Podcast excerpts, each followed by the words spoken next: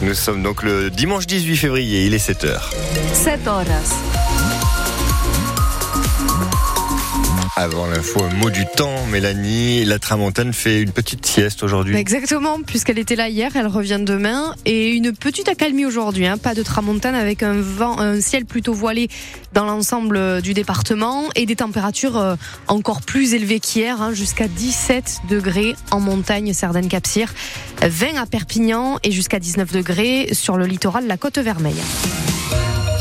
J'ai une bonne et une mauvaise nouvelle. On commence par la bonne, Allez, allez. Mélanie, premier test réussi pour euh, les Drax. Oui, la belle entrée en, en la matière hein, pour les Dragons catalans.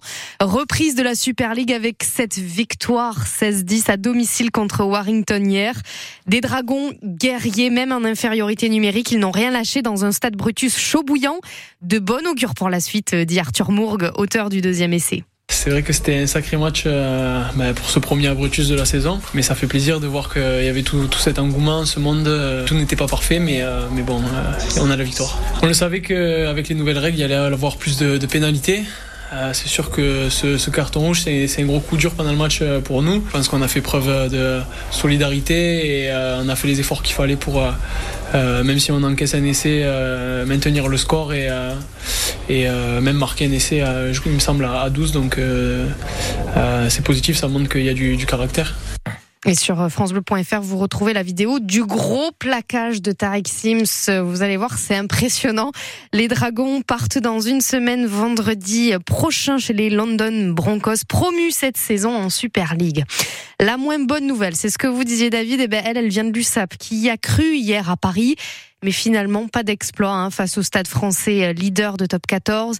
Les Catalans menaient pourtant 16, euh, 16 à 17 euh, à la mi-temps, mais la vapeur s'est ensuite inversée. Le score final 32-19. On y reviendra en détail sur cette rencontre dans le journal de 7h30. Et pour l'instant, il est 7h02. Les trois quarts de la France sont en rouge. Alerte rouge au pollen. Ouais, un véritable fléau pour les allergiques. La boîte de mouchoirs, les antihistaminiques toujours à proximité.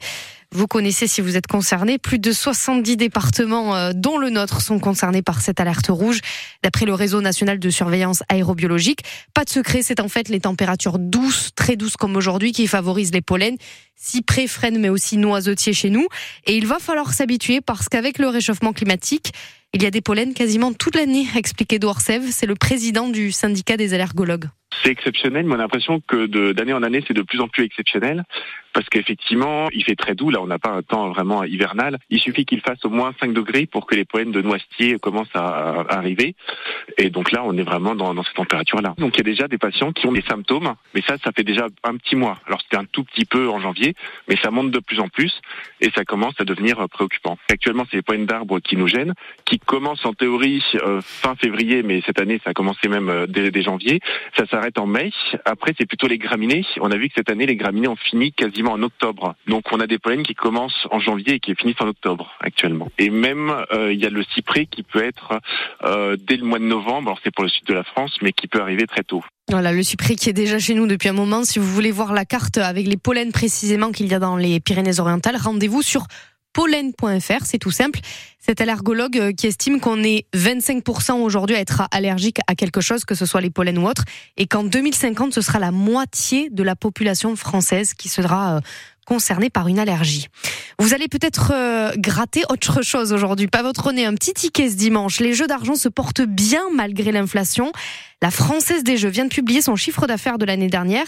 Plus de 6% de hausse par rapport à 2022. Il y a aussi de plus en plus de joueuses et de joueurs. 27 millions de personnes ont tenté au moins une fois.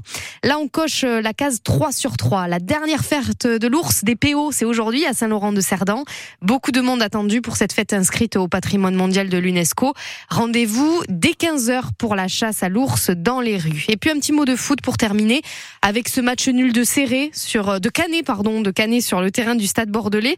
Deux buts partout. Défaite à domicile aussi d'Argelès contre Onet-le-Château 2 à 1. Et puis en Liga depuis de l'autre côté de la frontière, euh, victoire et soulagement pour le Barça qui se portait euh, plutôt mal. Hier euh, 2-1, c'est le score sur la pelouse du Celta Vigo. Le Barça revient donc à la troisième place à deux points de Gérone qui rencontre demain l'Atlético Bilbao.